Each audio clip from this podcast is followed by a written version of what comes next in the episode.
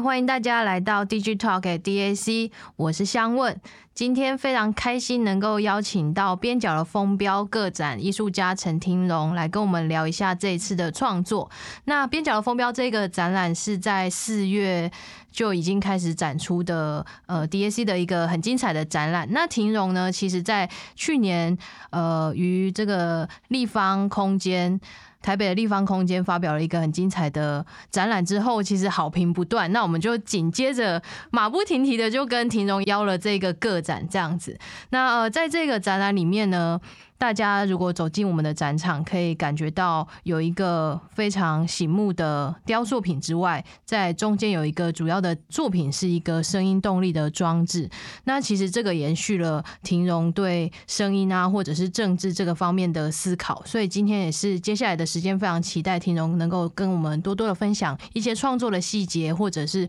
嗯，他对这个声音作为一种武器的这个想法。对，那我们首先欢迎婷蓉跟大家自我介绍一下。嗨，大家好，我是婷蓉，很开心今天就是可以来这边跟大家聊聊天，然后很开心，呃，也很感谢博智跟香问邀请我来 DAC，能够呈现我。这一系列新的作品，嗯，那首先其实边角的风标 这一个标题，我每次念都会觉得很拗口，所以我就很想要知道，呃，庭蓉到底是怎么样子取这个名字的？嗯，边角的风标，对，因为想说，嗯，是飞镖吗？还是风向机吗？还是什么呢？对，我当初在想这个展览的名称的时候，就其实是还蛮视觉的去。呃，形容了我看到的一个画面，或是一个意象，或是这个展览名称有，其实我很想传递给观众的讯息。对我来说，边角可能是像 X 轴跟 Y 轴两个轴相接的地方，就不同的力的交接，或者是它也可能是一个结构去对另外一个结构产生的一种反应，像是一种前面没有路，我们要转弯啦，或者是前面有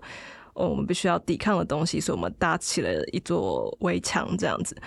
然后风标其实就是来自风，可是风标是我们非常可能在气象图的时候可以看到风标这个指示，就是它是标示着风的力度或是风的方向，然后跟风接下来会行进的位置。然后对我来说，风，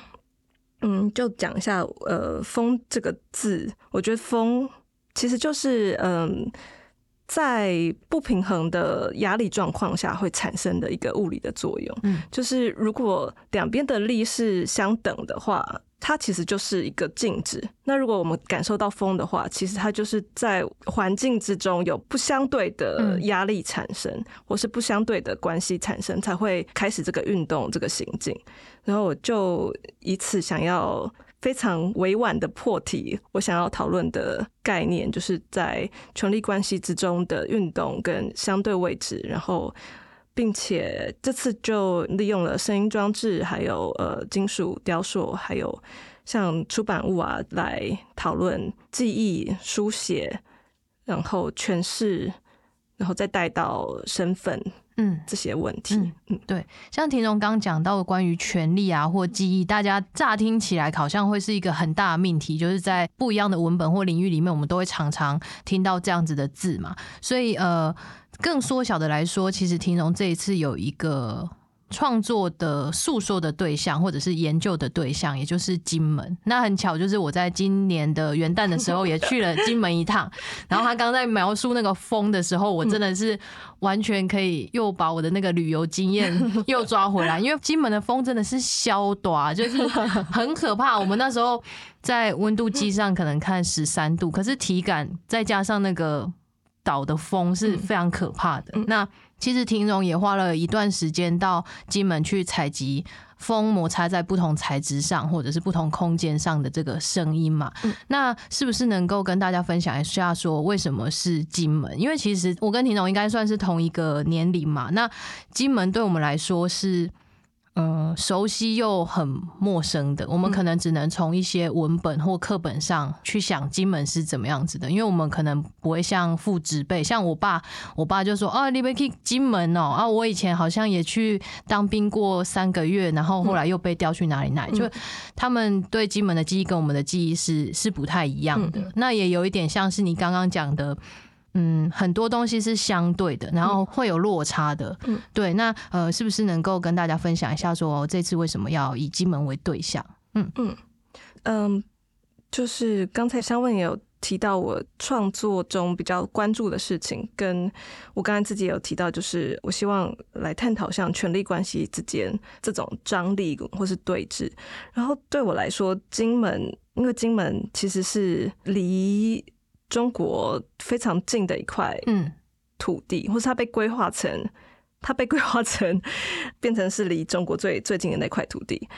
所以它在整个不只是国共的对战，或是在整段历史之中，金门只是一种被规划去参与跟某一个对象抗争的一个岛屿。身为在台湾生长的我，就非常想要了解我们对金门。有非常多想象或是投射，所以我就非常想要了解，在金门这块土地上的居民，在这段抗战的时间，尤其是在新战喊话这段时间，就新战喊话就是国民党跟共产党用非常荒谬的喇叭墙，每天不断问候彼此 的一段历史，嗯。他们听到的是什么样的声音记忆？然后他们对于这段声音记忆之下又有什么样的感情跟呃生活的体验？这样子，嗯，嗯对。那延续庭荣刚说明的哦，其实接着我就很想要了解到庭荣这一次展览里面有一个主要的作品叫做《你说的话》。嗯，那这个作品是一个声音结合动力装置的架构。那庭荣你怎么会想要用这样子的方式来呈现呢？嗯。你说的话，这件作品叫嗯，Dislocated Voice。对，大家都问我说，为什么这次会想要做 动力声音互动装置呢？其实我小的时候就有做过类似的互动装置，然后因为本人对于编程的领域 意识解觉得是一个不太擅长的事情，所以就后来比较。呃，先忘记这块主题，然后这次会希望在运用这个技术，会觉得一方面是在机械跟人的对话，或者是在一个观者要怎么样？我觉得在创作的时候在想要怎么样让观者能介入一件事情，可是它其实又是一种被动的状态，它是一种可能是被设计好的一部分，它有某种主动性，可是它是又有它的规训在里面，我就。所以就利用了这个互动装置，然后这个声音作品里面有两个很大的声音元素，一个是这次我去金门采集了非常多当地的风声，就是像风吹过防空洞的声音，或是风吹过射击弹孔的声音，或是风吹过聚落民宅之间的声音。那风在对一开始有说嘛，就是风是其实是。压力不平衡的时候才会产生出来的运动，然后我就希望用这种不平衡的运动跟它的抗体所产出来的对话，所发出来的个共鸣，嗯，像是风萧，或者是我们有时候听到，嗯，风。在台风天的时候，会把窗户嘎嘎嘎嘎吹的这种呃响动的声音，或者是嗯 这种非常什么？不是没完，是是那种很神秘的，就很像是风在讲话，或是风跟物体之间的对话。嗯，然后另外一个声音的元素是费玉清的《晚安曲》这首歌。就这首歌，其实对不论是在台湾生长的人，或者在金门生长的人都。就是扮演着某种集体记忆的角色。对，在台湾生长的我们，可能是去图书馆念书的时候听到的闭馆曲。嗯、可是，在对金门的人来说，《晚安曲》他们会听到《晚安曲》这首歌，其实是因为这首歌是金门的声墙，就在新战喊话那段历史的时候，北山播音墙、古宁头那边的北山播音墙想要传送给中国对岸的一个讯息。可是因为风的原因，因为强烈的北风、东北风，它又被吹回来古宁头那边的聚落，然后反而变成一直被我们这边的居民听到的声音，然后对他们产生了某种身体的记忆，或是身体的规训，就是他们听到的时候知道哦，今天不用再做工了，今天结束了，那我们今天又幸运的生存了下来，从不同的对岸的那个炮弹攻击等等。我那时候这段记忆就是我在。金门跟当地的阿伯、阿公、阿姨、阿嬷聊天的时候，就是常常会听到他们讲。我觉得那时候听到的时候，其实觉得非常的震惊，因为我那时候在金门跟各种长辈们打伞聊天的时候，他们很多人都是跟我说，那些长辈大概是五十几岁到九十几岁，然后可能年岁越大的长辈就会越跟我说：“哦，心脏喊话那段时间。”没有，我什么声音都没有听到。嗯，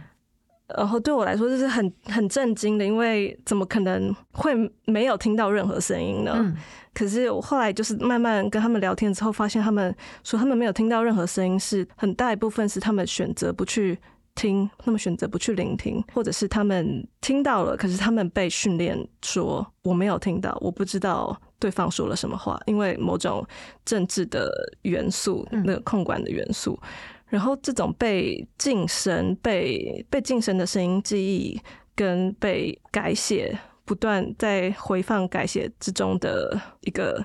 情境之下，嗯，他们可能又会想了很久之后再说：“哦，有我也有听过，还有晚安曲啦，啊，就那个，晚安晚安那个。”我就很惊讶，就因为。当初会觉得这是播放给对方的讯息，怎么会是我们这边的人听到呢？嗯、然后他们就会开始去说晚上那个风吹的故事，然后风吹风把这段声音带回来，他们的居落的故事。然后在昏暗的灯光下，他们播着诗歌，然后听到这段声音的时候，这段乐曲的时候，他们知道今天不用再工作了，今天可以休息了。这样，嗯、所以我就希望用口哨演绎的晚安曲，因为它。像是一个不在场，可是又在场的人生，他诉说着可能是一种劳动之后呃身体的放松感或者解放，可是他可能也会被当做是一种训练的哨声，嗯，这样子，嗯。嗯，然后去跟那些我在金门收集到的风声音景去做互动，然后借由观者，就是观众进入这个场域的时候，会驱动他们的运动程式，然后三支麦克风会在场中进行回圈，就有点像标志着他们的领域。嗯，然后在转圈的过程之中，会听到嗯。转圈过程之中，麦克风其实是一直收音着，然后一直回放在现场，所以会听到一直被片段截取，然后收录在被再续、再诉说出来的故事，然后在不停的片段截取、回放、片段截取、回放的过程之中，就有点像声浪或是这种叠加，就对观众的身体去作用，这样子。嗯嗯，那刚刚庭蓉有讲到说，这三支麦克风他们会各自开始运动，然后画圈，标志自己的领地嘛。所以其实这个动作是算是蛮强势的，因为大家其实都习惯在展场里面拍照嘛。可是你的作品其实让人无法专心拍照，就是他可能已经转到你哦，对他转到最大值的时候，大家就要小心，就会开始闪这三个圈圈，然后大家要找到一个呃最安稳的地方，然后。才可以很好的观赏这个作品，这样子。那讲到这个画林地啊，其实大家如果仔细看的话，可以看到这个麦克风下面会有一团白白的，像是雕塑的东西。那庭蓉，这个、嗯、这个雕塑是什么？嗯，它其实如果仔细看的话，会发现它有点像是什么样的拓印。然后它其实是手的拓印。嗯，当初希望就是让，因为这次其实展览的。作品里面，我运用非常多工具性的物件，让他们非常赤裸的展现出来，像是单体喇叭，它看起来就是像单体喇叭；麦、嗯、克风就是像麦麦克风，然后写字机器人它就是像写字机器人，或是有像报纸的物件，然后像墙的物件，或者像风管的物件，这样让他们比较具象去叙说，带出他们背后的一个象征意义。然后这个手的拓印，我是希望让，因为我把整个展览这些作品可能会当做一个，也可以当做一个很大的空间装置去看待，然后让这个很大的空间装置可能在它的准确性，或者是它的因为准确性而产生的暴力性中，又带一点个人的叙事在里面，就是不同的力度的手的拓印。嗯嗯。嗯就是这样子握起来，然后再加上那麦克风的造型，就会有点像手枪指着别人的这种感觉。对，那刚刚那个庭荣讲到暴力的显露，其实可以分享那个布展最后一天的时候，因为大家总是布展到最后一天嘛，那最后一个工作大家就是要打灯啊，嗯，所以我们就想当然尔。就准备了一些聚光灯的部分，然后就要跟庭荣讨论说：“哎、欸，那我们这个灯光怎么打？”这样，然后他就突然跟我讲说：“我可以把全部的盏灯，包括这个工作灯，全部打开吗？” 然后我想说：“Hello，我是否听错？你是说这个很亮？”一脸 Hello 看着我，我真的傻眼。然后我真的是人生没有听过这种要求。然后因为只要一打开，我们所有的那个脏脏的猫道啊，或者是我们偷偷走在。天花板上面的这些电线啊、音源线全部都会露出来，然后我想说你认真，然后他就说对，我不要那种剧场感的，我想要把这些东西全部露出来，所以对，那他刚刚就回答了为什么他会有 这个想法，就是他们想，那你可能是想要把物质的本身全部就是。暴露出来这样子，对。嗯、那关于物质啊，像是材料这件事情，在庭荣这个个展里面，我觉得也有很多的小地方，待会可以讨论一下。就是例如说，我们刚刚讲完了这个最主要的作品，你说的话嘛，嗯、那其实大家在呃，你刚进展场的时候，就会被一面镀锌板的雕塑直接挡住。嗯、那首先已经先知道说，哦，庭荣的这个创作对象可能跟金门有关，那我就会联想到说，哎、欸，会不会是跟那个播音墙的形状有一点像播音墙的后面，它守护的可能就是台湾或者是金门岛人的记忆或者是生活这样子。然后大家在继续往场子里面走的时候，你可以看到天花板上面有一个长得很像风管的东西。对，其实这个给我有一个。对庭荣作品的印象不太一样，因为之前前一次看到你，你是用呃木头的装置，然后甚至把这一些材料就直接做成隔间，也是作品的一部分。这样，嗯、那这一次反而是比较冰冷的这个材质的选择。嗯、对，那呃，能不能说明一下这件作品的设计？嗯，这件作品就刚才向问描述的那个风管造型跟墙。类似墙壁的造型，他们是一件叫做“长浪二分之一三分之二”的金属雕塑系列。其实我我觉得我可能这次看起来整个展场的温度跟上次在立方斜坡是真的色差很大。没错，上次可能是很温暖，然后有被包覆的感觉，然后这次可能进来就呃好冷，对，这样子。对，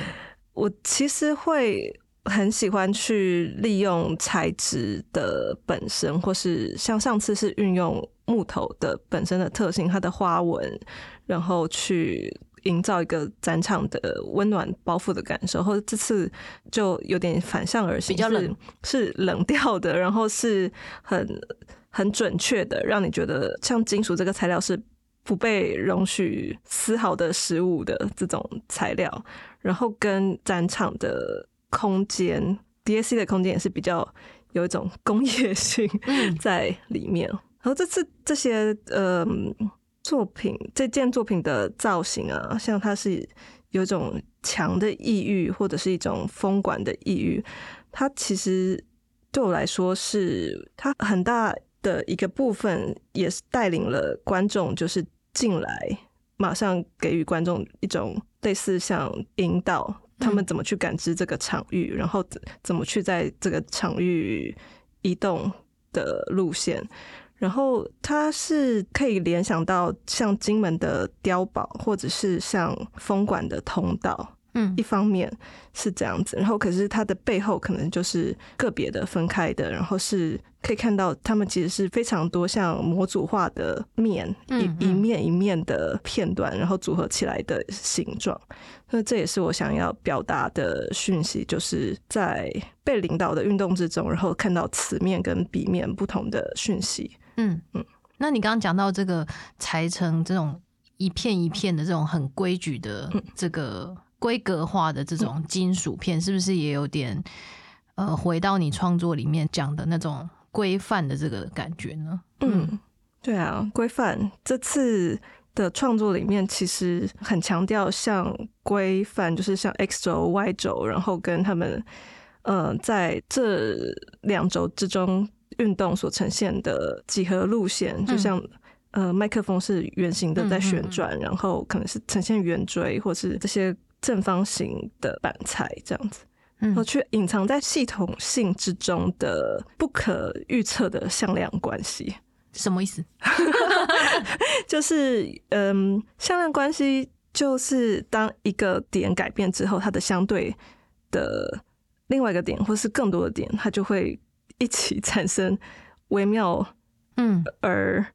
有时候无法带出不在预期之中的结果。嗯嗯、然后我想要用，就是有点像是譬喻，当我们的记忆或是当我们的身体被规格化、嗯、被系统化，嗯，我们以为被这样规格化的时候，它其实隐藏在背后还是有自己的个人性跟自己的故事在里面。嗯，嗯对。那讲到这个个人的故事，或者是例如像是听荣很专注的关于声音武器，那除了声音之外，还有什么可以做成武器？像是政治宣传的工具，就是大家都知道是报纸。所以在展场里面，呃，大家可以看到有一个角落，它放了两份。用那个报纸夹夹住的，你在拿起来的时候会很像小旗杆这样子的一个作品，是 五点三十分后的密室。那这上面我看到它是《金门日报》的内容哦，然后上面有很多空格。那可以请庭荣说明一下这件作品的设计吗？嗯，这件作品大家如果眼力够好的话，哎、欸，我眼力真的是不太好，还是我们应该柜台配个放大镜？放大镜。呃。对，这件作品五点三十分之后的密室，就是真的是取材自一九七七年那个时候的《金门日报》。然后大家如果仔细看这件作品的话，会发现它有两份报纸夹，一份报纸夹是看起来像是正常的报纸，另外一份报纸夹会看到很多被挖空的镂空的地方，然后随着那些镂空的地方会显露出一些。哎，好像一直不断在每天每天不断在重复的过程，或是重复被要求知道的讯息。然后大家可能也会注意到，在这些报纸中有一篇叫《火凤凰》的小说，嗯，它是以一个非常线性的时间线去贯穿这两份报纸夹的时间，然后跟那些想要被那时候的政治因素之下想要被要求呃民众知道的讯息，嗯，这样。嗯，对，我希望用这个虚构的言情小说的线性，然后去呈现那时候被片段化的讯息、嗯、资讯。嗯嗯，那呃，其实大家如果之前有偷偷的追踪庭荣过往的创作啊，里面使用到的一些。曲子其实是大众流行的素材，嗯，但是又在听你说明自己创作的时候，经常会讲到一些关于比较严肃，可能权力啊或者政治这类的主题。嗯、那你是怎么想的？就是这种大众音乐，感觉就是比较消遣式的、比较柔和的，跟政治之间的关系到底是什么呢？嗯，大众音乐跟通俗歌曲或者是流行歌曲，我觉得很有趣是。嗯，我们一般会联想到流行歌曲、大众歌曲，联想到愉悦的经验或是放松。然后，当我第一次小时候玩音乐的时候，可能也是这样子去认知到音乐，它是一个比较身体性的、愉悦性的，我们可以随之呃跳舞、随之歌唱。然后，再逐渐去认识到。就是歌唱的时候，可能没有真的意识到我们在唱什么，我们在把什么样的讯息在不断的呃放送下去，然后再逐渐的意识到那些歌词的呃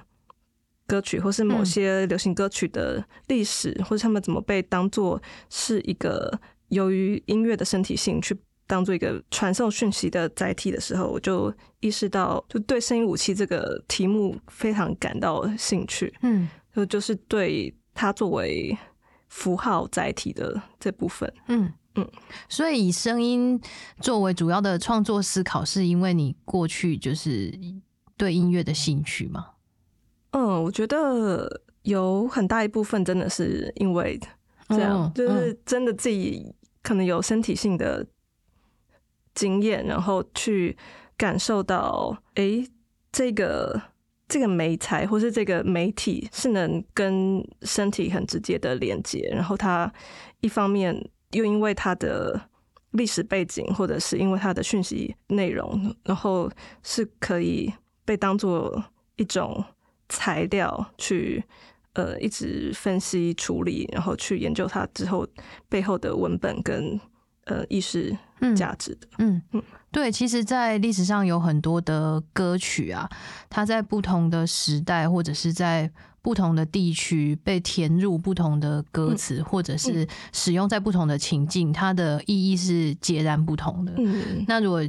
有更年轻的 今天 更年轻的听众的话，其实我觉得某个程度像是 K-pop，或者是以前我们小时候听日文歌，那个其实都是一种文化输出，就是呃文化作为武器的一个非常显而易见的例子。对对，那呃，庭荣在这个展览里面有没有你有没有想过说，哎，对这种音乐有不同？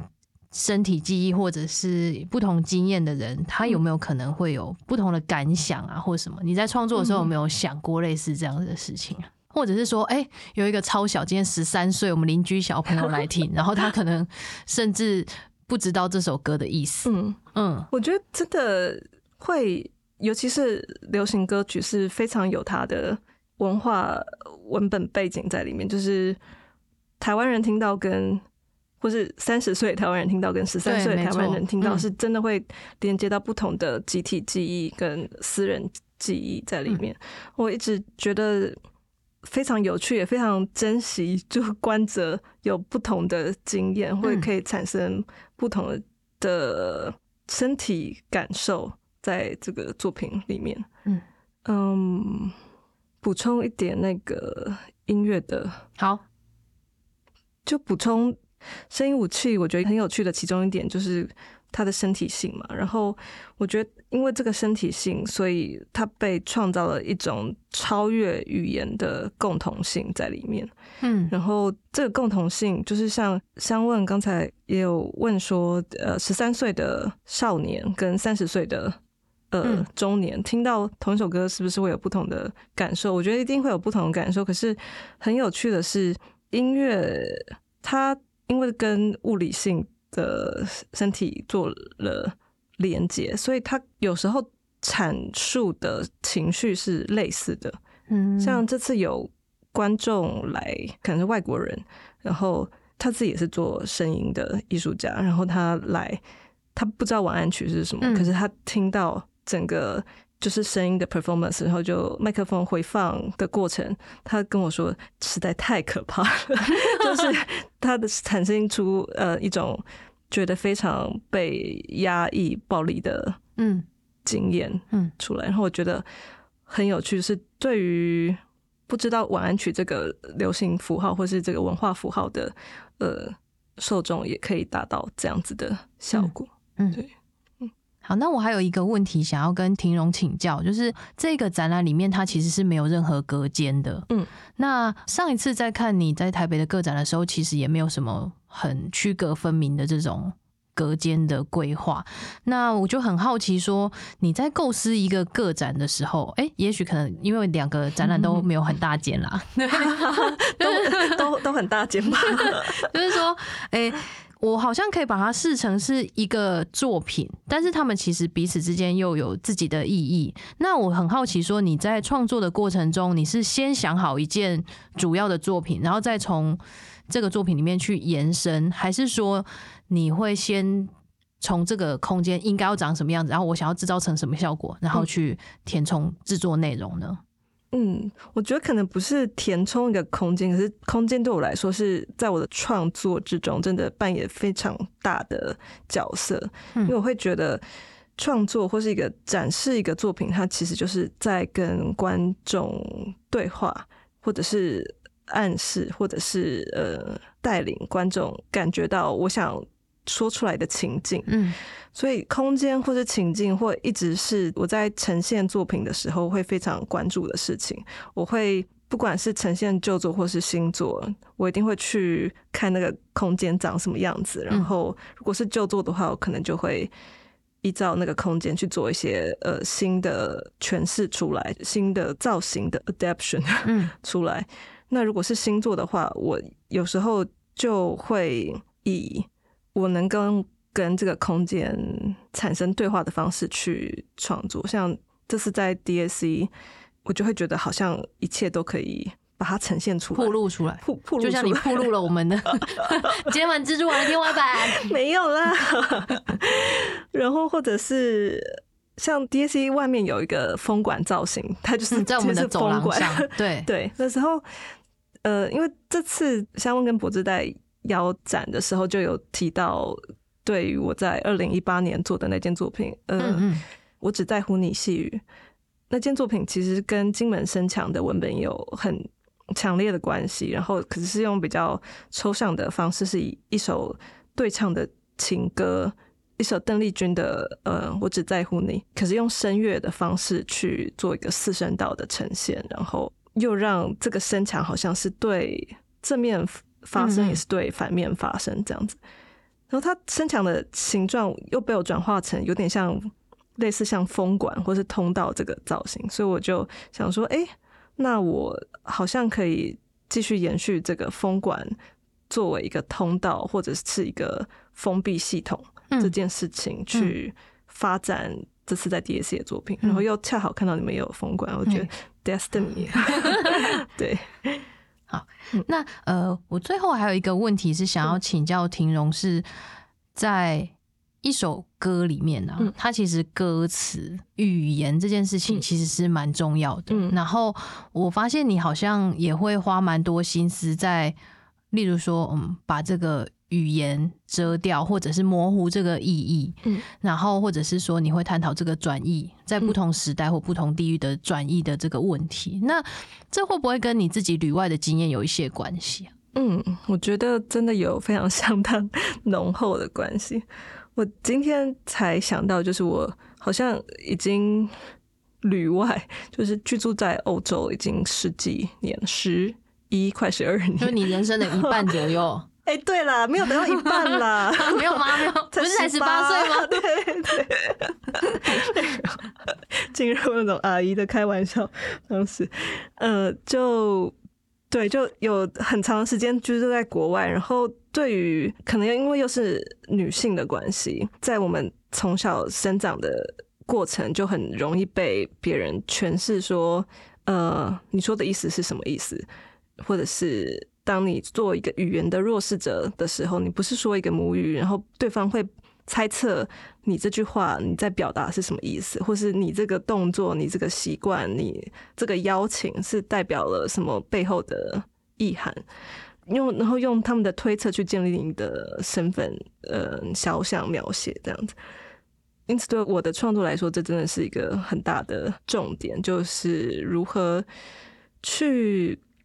理解诠释这件事情，然后再理解呃诠释跟诠释背后的权力关系，嗯。嗯，然后尽可能去解构这件事情，嗯嗯，是例如说像呃你会试着去理解别人为什么今天会这样解释你，嗯，或者是说你要在什么样情境下应对，以让其他人更了解吗？是这个意思吗？嗯，生活中的话，对，就是如你所说的，就是去理解为什么别人会以为我是这个意思，嗯、或是我可以用要如何进入一个另外的思考体系，去确切的表达出我希望表达出的意义。嗯，这样，嗯嗯。可是当然，理想很丰裕，嗯、现实总是另外一回事。可是我觉得有时候这也是沟通有趣的。地方，嗯，就像可能创作每个观众看到的，也可能是一个片段的话语，嗯，所以我会很好奇观众感受到的片段话语是什么。然后如果有感受到这个片段话语的话，我也都会当做是一个很正向的回应。对，哎、欸，欢迎就是填写我们的问卷，没有，以及私讯我们，然后可以跟庭蓉多交流沟通这样子。对，嗯、好。可以留小纸条给我。啊，对，我们目前已经收集到一张了，就是开幕的两周内，我们收到一张了，就欢迎大家可以多多的来分享你的感受。那今天非常谢谢婷蓉来，谢谢香问。对，那我们下次再见，让我们互道一声晚安，拜拜，晚安。